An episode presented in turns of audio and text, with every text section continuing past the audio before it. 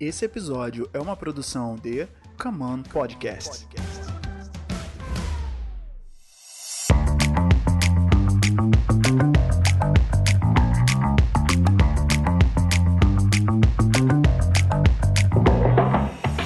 Pessoal, tá começando mais um episódio do Melhor de Três e a gente não tem como começar esse segundo programa sem agradecer pelas mensagens de carinho por nossa estreia.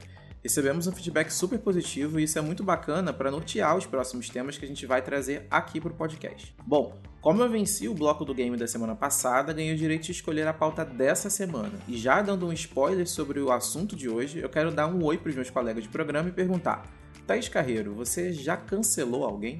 Oi galera, tudo bom? Muito obrigada para todo mundo que ouviu, falou que minha voz era bonita. Eu ainda não acredito, mas daqui a alguns programas talvez eu passe a acreditar nisso. Então, se eu cancelei alguém, olha, assim, de memória acho que não, porque eu acho isso uma prática muito ruim, porque eu acho que as pessoas têm direito de errar, corrigir e, e acertar depois. Então, assim, de memória, não foi no Twitter isso, mas de memória eu acho que eu não cancelei ninguém.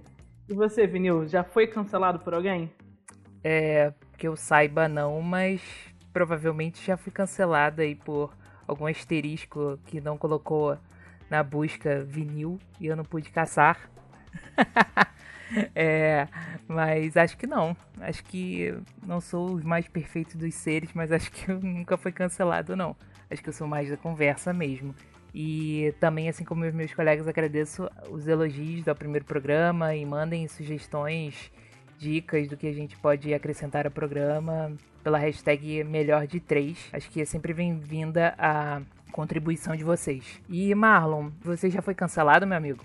Olha, já sim, mas eu vou falar disso mais pra frente no programa, aguenta aí um pouco. Mas ó, como vocês puderam perceber, nosso tema de hoje é Cultura do cancelamento.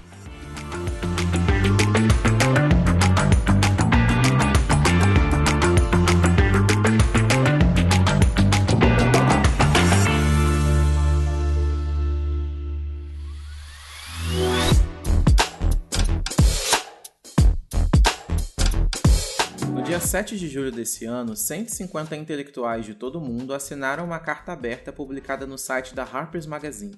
O texto era uma crítica àquilo que chamamos de cultura do cancelamento e fala sobre o quanto esse movimento faz com que as pessoas fiquem com receio de expor aquilo que pensam e, consequentemente, esvaziem o debate de ideias acerca dos mais variados temas. É, Marlon, mas se por um lado o texto pode soar bem plausível, por outro, ele foi duramente criticado por ser assinado, dentre tantos nomes, por J.K. Rowling e logo após a autora ser acusada de transfobia por seus comentários no Twitter.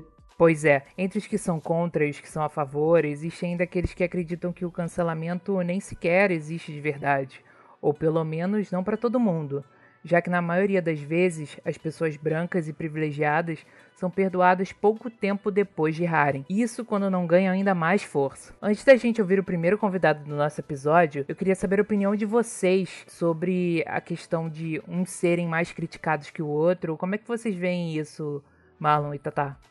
Assim, eu tenho a visão muito contrária ao cancelamento, porque como uma pessoa que sofreu isso no meu, no meu lírico, muitas vezes eu acho que um monte de criança birrenta que não gosta de uma coisa, de uma situação, de um discurso, não tem um conhecimento, não tem um discurso formado sobre aquilo, e ao invés deles pesquisarem, procurarem, pensarem e argumentarem, eles preferem jogar lama em cima daquilo, sair correndo. É, é um comportamento bizarro e é um comportamento da geração da internet, criado por causa da geração da internet. Isso também porque antes do cancelamento virar tema de vários estudos, eu sempre relacionei as gírias as gírias gays. Tipo, lacrar pra mim nunca foi uma coisa negativa. De lacrar pra mim não vai pra uma festa, tá muito bem vestida e você chega num lugar onde você chama atenção, tá lacrando de uma maneira positiva. E hoje, tipo, lacração, lacramento virou uma coisa negativa dentro da cultura da internet. Cancelar pra mim era um pouco a mesma coisa. Tipo, uma série cancelada era uma série que não fez sucesso. As empresas cancelavam no meio do caminho, não davam o final daquela história porque o público não se interessou quando eu comecei a ouvir falar de cancelamento, para mim era isso. Ah, uma coisa pouco interessante assim, ah, cancelou a festinha porque ninguém estava interessado para ir. Só que isso virou uma cultura de ódio. Não tem outra palavra. Virou uma cultura onde uma palavra ou uma gíria, tipo, muito inofensiva virou uma questão de ódio geral. vou dar uma embolada aqui na, no nosso raciocínio, porque se por um lado eu também tenho às vezes medo de como me colocar em relação a alguns assuntos nas redes sociais, por outro, eu também fico me perguntando quanto a gente não coloca de valor em cima de uma simples crítica muitas vezes, sabe? Eu também fico tentando me perguntar se realmente tudo que é apontado como cancelamento de fato é um cancelamento e não uma crítica da, da, da sua forma mais, mais simples, né? Se por um lado a cultura do cancelamento faz com que as pessoas fiquem com medo de falar por outro, você também fica com medo de criticar e ser enquadrado como aquele que cancela pessoas, sabe? Quando na realidade, às vezes, o que você fez foi só colocar uma crítica sobre algo que alguém disse. Acho que a gente precisa também exercitar o olhar nesse sentido, assim, de que às vezes quando você questiona a posição de alguém, questiona a colocação de alguém, você está tão somente questionando as ideias dessa pessoa e não a pessoa de fato. Eu também vejo um pouco essa dificuldade de, de enxergar o que é uma coisa e o que é outra nas pessoas, sabe? E tem é, o fato de que o cancelamento, ele na realidade ganha contorno negativo quando ele vira uma coisa massificada, né? A gente até conversou um pouco sobre isso no, né, no, na, na pré-gravação do programa. Eu vejo que a, a grande questão aí é quando várias pessoas se mobilizam para fazer da vida de alguém um inferno. Quando na realidade é, você simplesmente parar de consumir o que a pessoa produz ou a arte da pessoa, quando a gente está falando de artistas, é um movimento válido se você acredita que é tendo conhecimento do que a, de, da forma como aquela pessoa se organiza e vive, você percebe que ela não tem a ver com, com os valores que você acredita, sabe? Bom, às vezes eu acho que nem tanto ao céu nem tanto terra, sabe? A gente fica um pouco confuso com a terminologia que as pessoas dão às coisas, sabe?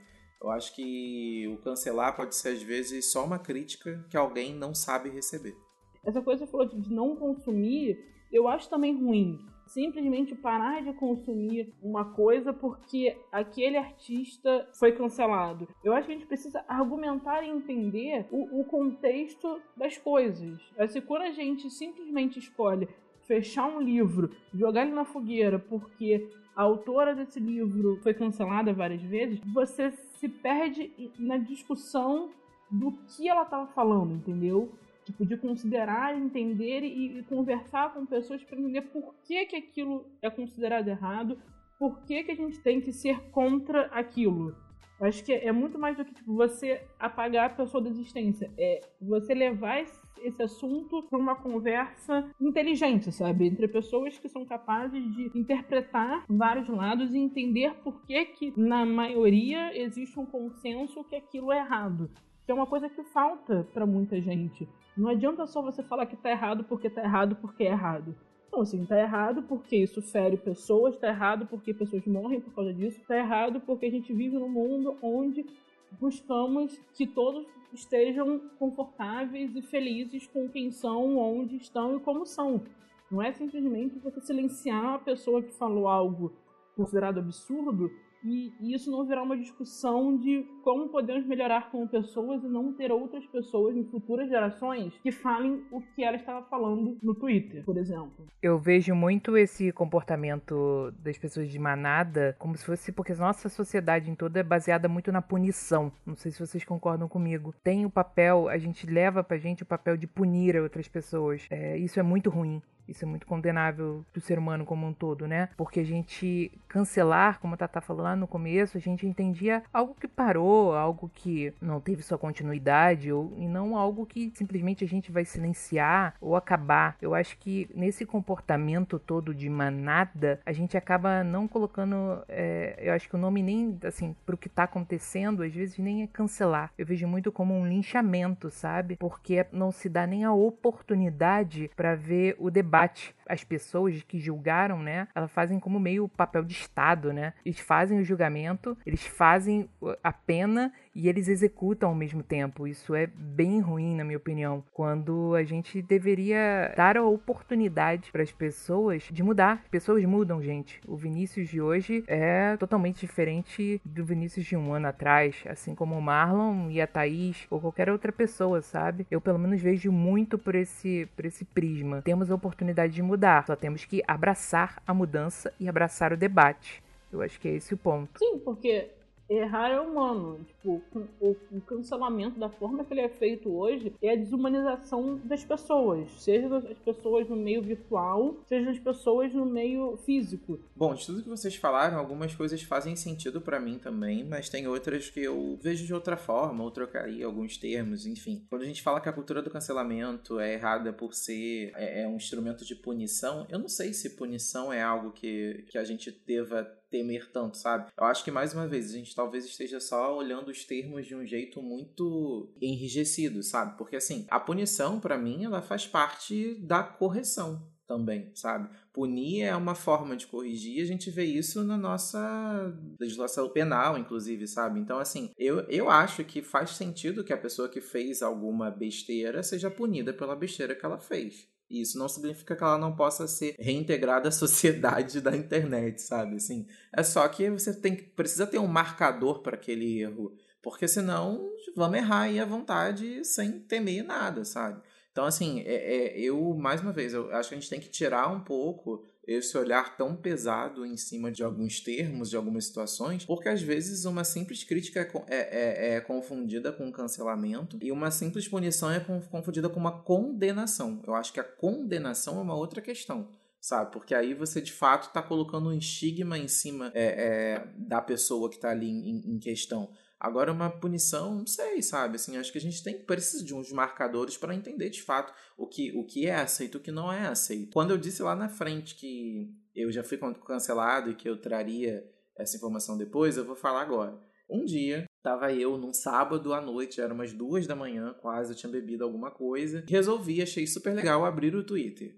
E aí eu vi que uma influenciadora é, estava sendo jogada ali na fogueira, uma influenciadora negra, mas eu só tomei conhecimento de parte da informação. Eu não sabia do, da totalidade dela. E como é alguém que eu gosto, né? Primeiro ponto. A gente sempre defende pessoas que a gente gosta, né? Isso é uma coisa que a gente tem que começar a questionar um pouco. Era uma pessoa que eu gosto, ou gostava, mas fica em aberto. Acho que eu tô com essa situação em aberto também. O histórico dela é muito positivo, então eu não tinha muito como né, falar mal dessa pessoa naquela situação. E aí, como eu tenho essa coisa de falar muito nas redes sociais, pelo menos eu tinha isso, é uma coisa que eu venho trabalhando, eu achei por bem defender essa pessoa. Lê do engano, né? Porque eu fui lá, postei um tweet falando, blá blá blá e tal. No dia seguinte, quando eu acordei, foi assim uma enxurrada de comentários né, na, no meu Twitter. Isso me fez bem mal, para ser sincero. Mas depois de ressignificando aquilo, eu vi que eram críticas, sabe? Inclusive, muita gente que me criticou naquela circunstância me segue hoje, a gente fala sobre o assunto e eu aprendi algumas coisas com essa situação, entendeu? Então, assim, é claro que a gente não pode considerar que todo mundo tá no momento de saúde mental super bom para receber críticas. Mas, ao mesmo tempo, a gente precisa entender o poder positivo ou negativo que tem aquilo que a gente coloca na rede, sabe? Porque é isso a pessoa que se ofende, ela só foi impactada porque eu fui lá e produzi, seja um texto, um vídeo, o que quer que seja, que a afetou. Então, assim, eu tenho o meu, o meu ônus sobre isso, eu não posso, não tem, não tem como me abster desse ônus, sabe? Então, é, eu só queria trazer essa reflexão porque, apesar de ter, sim, casos em que, na minha concepção, as pessoas vão muito além acabam exagerando, a gente também precisa entender que você proibir alguém de criticar outra pessoa também é esvaziar um debate. Não, assim, eu acho que todo mundo tem o direito de criticar.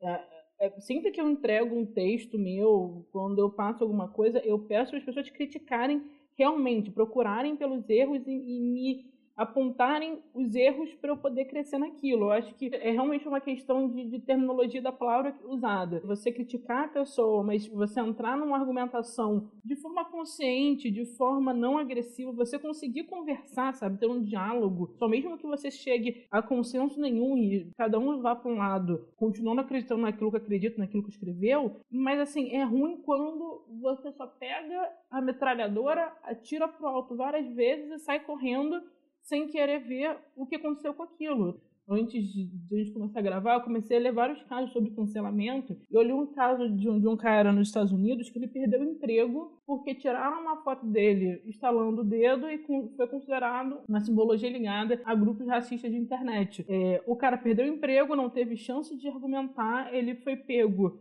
é, desprevenido, estalando o dedo. E na foto parecia que o cara estava fazendo o símbolo considerado racista. E o cara fala assim: eu só estava estalando meu dedo, mas ninguém me deu a oportunidade, a empresa não me deu, as pessoas não me deram a oportunidade de explicar que a pessoa que tirou aquela foto, na hora, ela não parou nem para falar com o cara. Ele gritou com o cara, perguntou se o cara ia continuar fazendo aquele símbolo com a mão. O, o motorista, que foi fotografado, não entendeu o que estava acontecendo e no dia seguinte ele estava demitido, com a foto dele, o nome dele, pela internet inteira. Isso não é um diálogo. E depois a pessoa que fez isso e viu que fez merda, falou assim: ah, desculpa, eu achei que você estava fazendo isso, mas agora você está sem emprego, sem plano de saúde, sem aposentadoria, porque eu tirei uma foto sua, publiquei na internet e te acusei de coisas que você não necessariamente fez. Mas vocês percebem que isso é uma daquelas situações exageradas que eu citei? É porque é isso, sempre vai ter gente que vai fazer tempestade no copo d'água, vai ter gente que vai tentar até. Tem essa coisa do justiçamento, né? Gente que vai tentar encontrar em todo lugar alguém passível de ser condenado. Mas é. é o, o, o, problema, o problema, Marlon, é que foi se feita a internet para como um tribunal, sabe? Isso, isso de fato é que é o problema na minha opinião. Tudo ficou muito instantâneo, o que não gera o debate, que, por exemplo, que é o, o, o, exemplo da Thaís, da pessoa ter oportunidade de se defender minimamente, ou de provar que ela não estava fazendo o símbolo racista do que ela foi atribuída, né? A pessoa julgou, entendeu? A pessoa executou, quando esse não é o papel dela. Isso é, um, é, a régua lá no, no, máximo, né? Mas se a gente ficar aqui, a gente vai falar pano pra manga do que é do que é cancelado. Aí a gente vai ser cancelado por ter falado muito, Nossa. gente. Só pra gente não correr o risco de ser injusto aqui, assim, os casos que fazem, até a gente tá falando sobre esse assunto aqui hoje, são casos em que as pessoas sabem onde elas erraram e elas não, não só sabem, como muitas tomam a iniciativa, inclusive, de. Tem aquele famoso vídeo Desculpa, né? Que a gente tem uma influenciadora muito famosa que fez, inclusive, dia desses, e que na maioria das vezes essas pessoas elas não só sabem, né, como fazem esses vídeos pedindo desculpa, mas que é uma desculpa a quem se sentiu ofendido, sabe? É uma frase que a gente ouve com muita frequência na boca das pessoas que foram canceladas e que tentam essa desculpa aí é, pública. Só que, vamos lá, se elas não soubessem que erraram, elas não pediriam desculpas. E quando elas colocam né, a culpa na pessoa que se sentiu ofendida, elas não aprenderam absolutamente nada com isso, entendeu? Acho que assim, a gente, eu entendo o que você está dizendo e eu acho que existem sim essas situações. Mas, ao mesmo tempo, é, o que tornou esse termo famoso, né, enquanto cultura do cancelamento, são esses casos em que as pessoas têm completa noção do que fizeram, sabe? Não foi negada a elas, assim, as informações para que elas entendessem onde precisam melhorar. Então, por isso que eu digo que é só complicado a gente trazer exemplos que ficam muito nas bordas dessa, de, desse contexto como um todo, porque a gente cai na especificidade, entendeu? Mas é, existe uma grande massa cinzenta de situações comuns em que as pessoas têm completa noção de onde falharam. E aí aprender, né, melhorar ou não, acaba ficando a critério de cada um, realmente.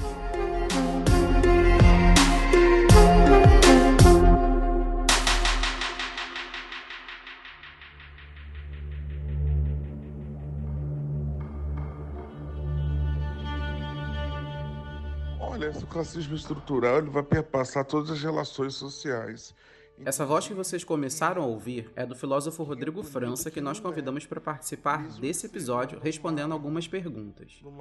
Bom, eu contei para ele que em um texto publicado no portal Disparada em fevereiro desse ano, Silvio de Almeida, pós-doutor em filosofia e teoria geral do direito, disse que cancelar é produzir um morto-vivo e que, abre aspas, o cancelador e o cancelado se unificam na irresponsabilidade moral e política, fecha aspas. O professor apontou ainda o exemplo de comunidades tradicionais que, ao se depararem com o erro de um de seus membros, o cercam em roda, dizendo coisas boas que ele teria feito anteriormente. A ideia ali seria reparar o erro, lembrando que ele é capaz de ser melhor do que a falha que ele cometeu. Bom, eu perguntei para o Rodrigo se, partindo dessa lógica, ele acredita que a cultura do cancelamento gera algo realmente positivo para a sociedade ou se ela possui um viés meramente condenatório. Eu vou ser contra qualquer tentativa de cabresto. É, é, eu sou um homem da reflexão, do diálogo, eu sou da filosofia. Eu sou daquele que acredita que a provocação, mesmo a partir de um erro, ela pode trazer resultados extraordinários para o crescimento de todos e todas. E na medida que você cerceia qualquer possibilidade de reflexão, é um perigo para uma, uma relação punitiva, reticente. E principalmente ninguém cresce, né? Nenhum outro lado que errou, se equivocou, nem o outro lado que está numa relação puramente inquisitora. Você acredita que a banalização do cancelamento prejudica as lutas legítimas e urgentes? Banaliza porque não, não quer pensar sobre, né? Uma, uma mudança estrutural, ela perpassa por reflexão, é, por amadurecimento de pensamentos e, e, e para isso, sim, é importante você ter posições contrárias, divergentes. É, e quando você quer, quando você quer estar numa luta, né, numa luta revolucionária, é, de mudança, né, como, como, como é o sentido da palavra revolução, é preciso se estruturar, né? O diálogo ele, ele é de, de muita importância para essa movimentação. Recentemente tivemos o caso de uma influenciadora racista que, ao ser exposta, na verdade só ganhou mais seguidores do que possuía antes. Ou seja, o cancelamento dela, na verdade, atuou em benefício da mesma. Em tempos de tanto ódio, você acha que a cor da pele acaba servindo como imunidade ao cancelamento? Olha, esse racismo estrutural ele vai perpassar todas as relações sociais, inclusive quem, quem é punido e quem não é, mesmo que seja numa, numa seara virtual. É, essas pessoas essas pessoas brancas elas vão ficar impunes e, me, e mesmo que haja no primeiro momento um sentido de de cancelamento, ou até mesmo de, né, no sentido de punição mesmo, é, elas vão ser perdoadas a partir de qualquer fala. E, e, primeiro a gente, a gente, precisa refletir muito sobre é, o que a sociedade deseja, né? Essa sociedade brasileira, ela realmente deseja não ser racista, ser antirracista? Né? É, é eu acho que é a grande, é a grande é a grande pergunta, né? O que, que, que as pessoas querem como, como sociedade? Quando nesse país uma pessoa preta teve uma segunda chance?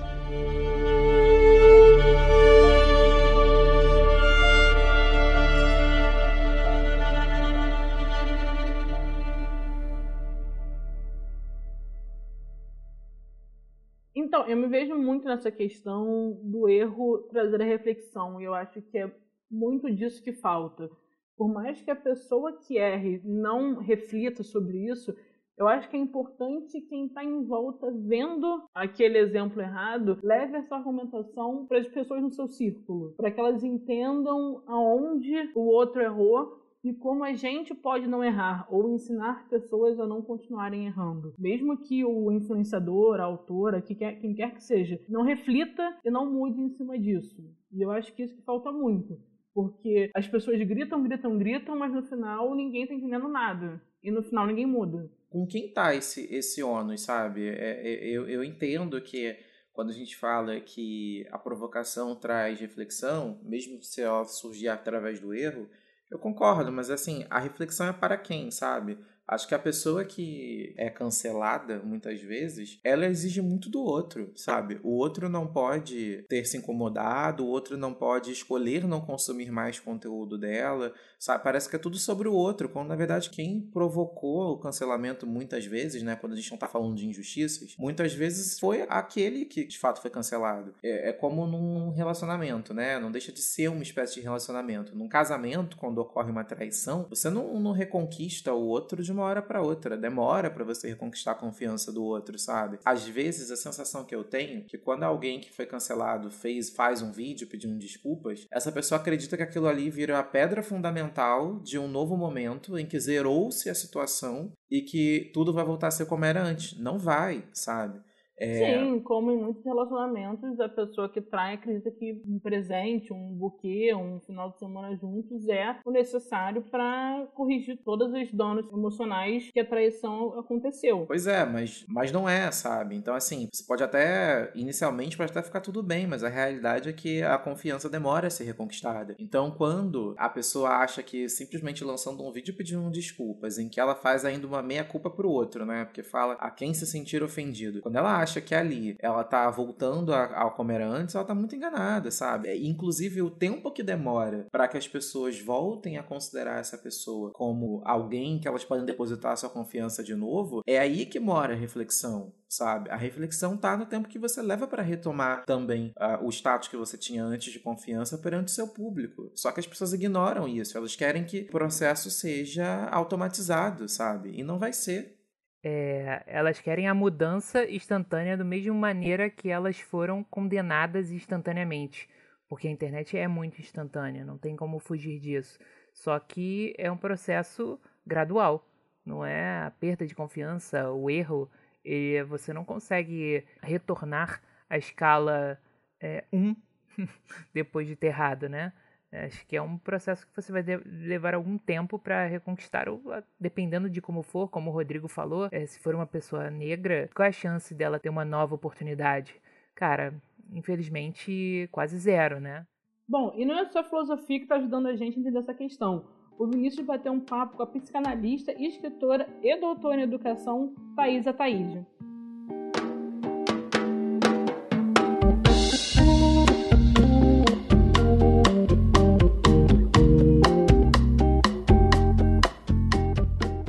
Seja muito bem-vinda. É, a gente queria que você dividisse a sua experiência conosco. É, como é que você vê a cultura do cancelamento pelo prisma da psicologia e da psicanálise?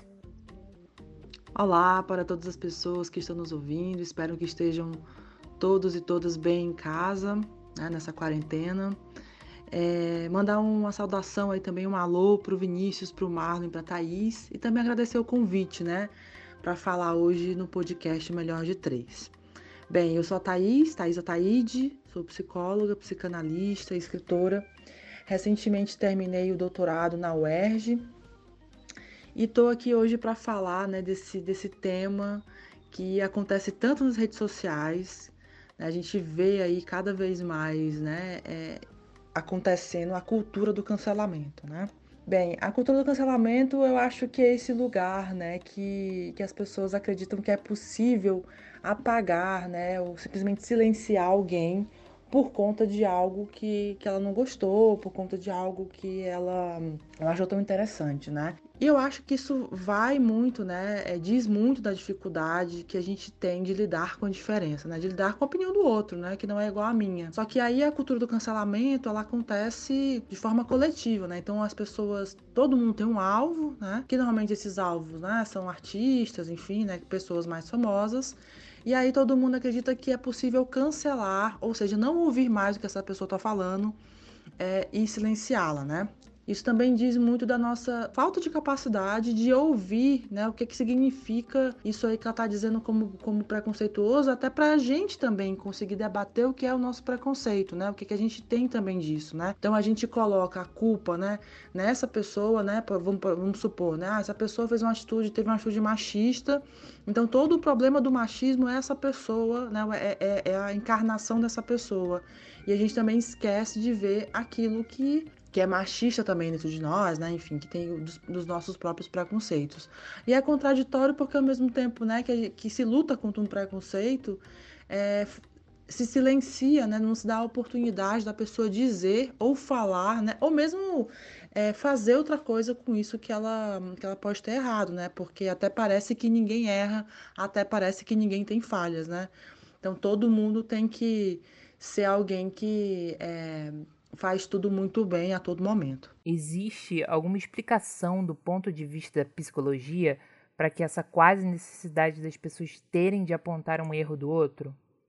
É, eu acho que tem aí uma questão, né, que a gente gosta muito de olhar para o outro, né, e olhar no outro aquilo que a gente não consegue olhar na gente, né? Então, muitas vezes aquilo que nos incomoda, né, aquilo que nos dá algum afeto, né? aquilo que nos afeta de alguma forma, usualmente é muito difícil de se reconhecer, né? Porque vamos supor, né, que eu sou uma pessoa, sei lá, né, que gosta muito de gritar, né? Então eu vou lá, tô gritando, tô gritando, e aí eu não vejo isso em mim, né? Mas eu, se eu vejo uma pessoa gritando, eu falo, poxa, mas você tá gritando demais, né? Peraí, vamos parar com isso. Nossa, isso me incomoda muito, não, não, não gosto de ver ninguém gritando. Porque é mais fácil a gente apontar aquilo que incomoda no outro, né? Mas é muito mais difícil ver, né? Então normalmente a gente se vê naquilo que nos incomoda, né? E por isso que incomoda tanto, né? Porque tem algo nosso ali, tem algo, tem algo que a gente não consegue lidar, né? Mas aí que a gente quer lidar no outro, né? Porque é muito mais fácil, né? Olhar o erro do outro, o incômodo, né? Como diz a psicanálise, né? O nosso desejo é sempre o desejo do outro, né?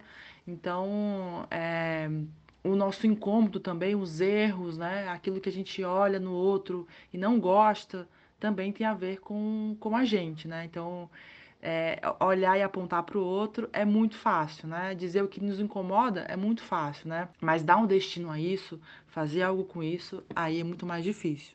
Que tipos de transtornos e hiperexposição às críticas pode trazer para alguém que não esteja preparado para isso? As consequências disso podem ser desastrosas, né? Sobretudo é, se uma pessoa não estiver é, preparada, né? Não, não estiver bem, enfim, ou se isso esbarrar no seu sintoma, né? Por exemplo, tem pessoas que se culpam bastante, né? Que tem uma questão com a culpa, que sempre retornam a achar que tudo o que acontece, né, tem a ver com ela, então tem uma coisa de se torturar, de se culpar, né? De desse super-eu aí que é muito exigente, né? Que o super-eu é esse lugar que exige, que quer, né? Que, que quer que você faça tudo de uma determinada forma para que você, né, seja enfim, para que você seja amado, desejado, enfim, aí cada pessoa vai, tem a sua questão, né? E aí, se, se é alguém, né, que, que já se culpa muito, né, e aí vem esse silêncio, é algo que, que pode causar um, um, uma consequência maior ainda, porque ela vai se torturar durante um bom tempo, né? Vai, vai se torturar muito mais. E para além de, do, dos sintomas de cada pessoa, né, eu acho que tem uma questão muito importante que é o silenciamento, né, que eu acho que é isso que me preocupa bastante porque é muito difícil falar, né? É muito difícil falar aquilo que a gente pensa, né? Falar é desejar, né? Falar é algo que é necessário para o nosso convívio como ser humano, né? E, e a comunicação, ela é falha. E é por isso que a gente sempre precisa falar e falar e falar, né? Para que a gente consiga compreender e também ser compreendido. E quando eu silencio outra pessoa por causa de algo que eu não concordo, eu estou dizendo que ela não pode falar, né? Que é algo que nós já temos, né? Que já é muito comum se ter, né? Ah, eu não posso falar. Que se eu, se eu falar algo, as pessoas podem não concordar, né? E aí eu acho que isso pode causar mais consequências graves para todas as pessoas envolvidas, não só para quem é atingida pelo, pelo, pelo cancelamento, porque aí eu já tenho medo de falar, porque eu tenho medo que, que essa pessoa, que alguém, né? Que esse coletivo fale para mim, olha, você está errada, né? Então eu vejo muitas pessoas hoje com medo, com medo de fazer qualquer coisa porque tem por medo de serem canceladas, né? Então, acho que a cultura do cancelamento, por mais que ela, que ela não é, que ela não atinja todas as pessoas, né? Ou seja, nem todas as pessoas são canceladas, mas isso já causa um medo, um temor de alguém falar, porque se vai que se eu falar isso aqui, essa pessoa vai me cancelar, né? E aí o, o silenciamento já acontece antes mesmo do cancelamento. E aí eu acho que é importante a gente se perguntar, né, para finalizar, por que que a gente tem tanto medo de lidar com a diferença, né? Com lidar com a opinião que é diferente da nossa e construir a partir daí uma sociedade em que existam vozes plurais, né? E quando eu tô falando da diferença, obviamente, não tô falando de, de a gente aceitar preconceito, né? Mas entender que nem todo mundo consegue compreender certas coisas da mesma forma e que é preciso diálogo, né? Comunicação, é preciso dizer, inclusive é preciso falhar para que a gente possa aprender a partir disso.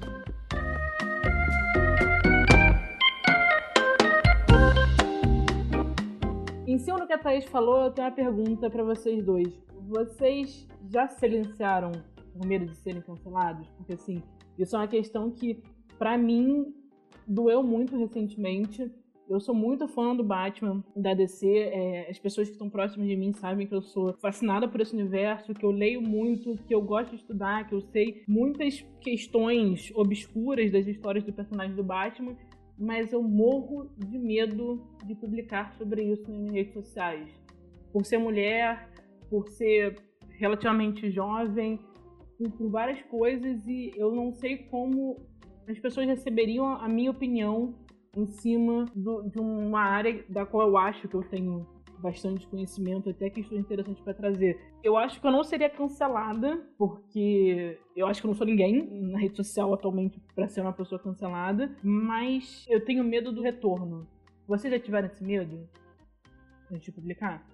Ah, eu já tive medo antes de publicar, mas toda vez que eu tive medo antes de falar alguma coisa, eu percebo que tem a ver também com o não imediatismo na fala, sabe? Eu acho que você pode falar de quase tudo desde que você pense um pouco. Foi como eu citei no início do episódio, quando eu falei do caso lá em que eu recebi várias críticas no, em um tweet meu defendendo uma influenciadora negra que estava errada naquela, naquele contexto eu publiquei sem pensar, sabe? E é isso assim, eu aprendi com isso também. É claro que eu não tô dizendo que as pessoas têm que passar por algum tipo de linchamento para tirarem dali um, um, uma reflexão, mas é só que hoje eu olho para a situação com esse aprendizado. Agora já, já pensei sim antes de.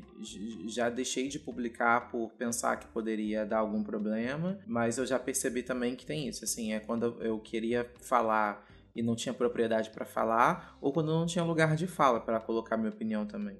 Bem, Data, eu não tenho, assim, acho que vem mais da minha insegurança, às vezes, de publicar alguma coisa, do que propriamente tenho medo desse cálculo de expectativa do interlocutor quanto à minha fala ou publicação.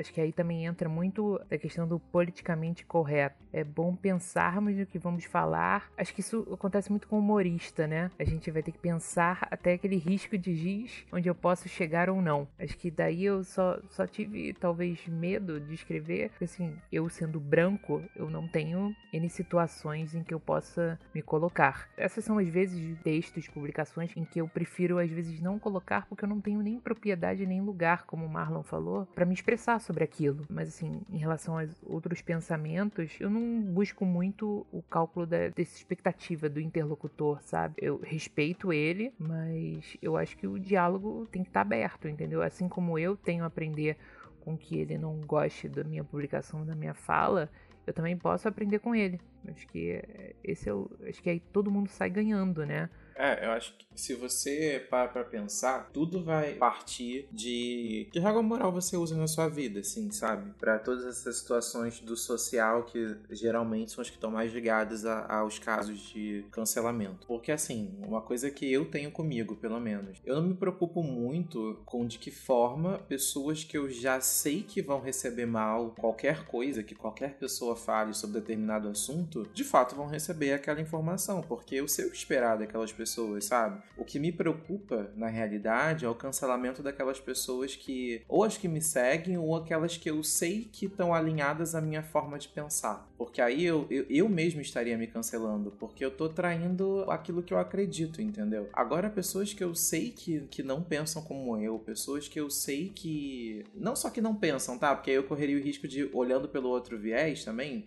por quem tá do outro lado, me achar intolerante. Mas assim, se eu entendo que o outro tem um pensamento que, na minha visão, é errado por ser um, um pensamento excludente, eu preciso considerar a crítica, a crítica que essa pessoa vai me fazer ela tem todo o direito de fazê-la, mas eu preciso me doer por essa crítica, entende? Porque você deixar de falar sobre algo que você tem propriedade, que você gosta, por medo de alguém te dizer alguma coisa, você tá fazendo o jogo do, do outro, sabe?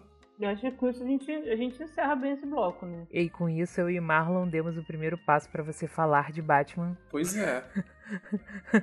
no seu próximo episódio, a gente já combina o que, que você ganha. É, é, é eu gosto dessa ideia. pra, você, pra você ser obrigada a falar do que você gosta. Não, que isso.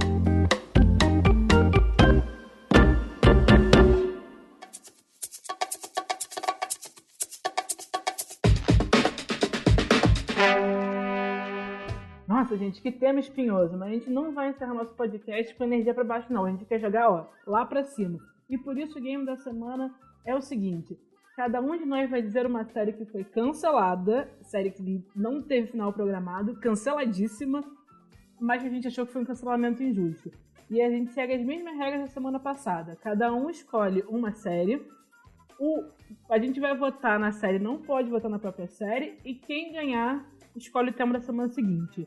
Vamos começar com Marlon. Marlon, qual série cancelada que você acha que foi um cancelamento injusto? Eu sempre começo, né, gente? Vamos lá. Eu vou roubar, Thaís. Desculpa. Mas eu vou indicar uma série que até teve um final, mas não era o que estava previsto para ela, que é Sense8. Sense8 foi uma série que sim foi cancelada. Depois de muitos apelos, a Netflix resolveu fazer um episódio encerrando a história, mas a gente sabe que aquele não era exatamente o final que as irmãs Wachowski tinham preparado para a trama. Eu acho que todo mundo lembra do boom que Sense8 fez. Eu acho que em termos de cancelamento, foi o último cancelamento mais famoso, assim, né? Mais comentado. É, eu participava de grupos de Sense8 no Facebook, não tenho vergonha de falar, talvez eu tenha. Mas é, foi uma série que mexeu com muita gente, assim, quem gostava, gostava realmente demais. E acho que até a questão deles terem protagonistas espalhados pelo mundo, né? É, fez com que muita gente de fato se, se interessasse. Agora, a justificativa, que é o fato da, de, da produção ser muito cara, é o que mais me intrigou, assim, porque no Brasil a série fazia muito sucesso, eu não sei ao redor do mundo, na época a Netflix não abria tanto assim os dados de audiência deles, mas, porque assim, se você tem uma série que vai ser filmada em oito praças diferentes, é meio óbvio que a produção vai ser cara, né? Eu fico tentando entender assim, eles não tinham previsto isso, sabe? Mas é uma série que eu guardo com muito carinho, embora eu não tenha gostado do, do, do final dela.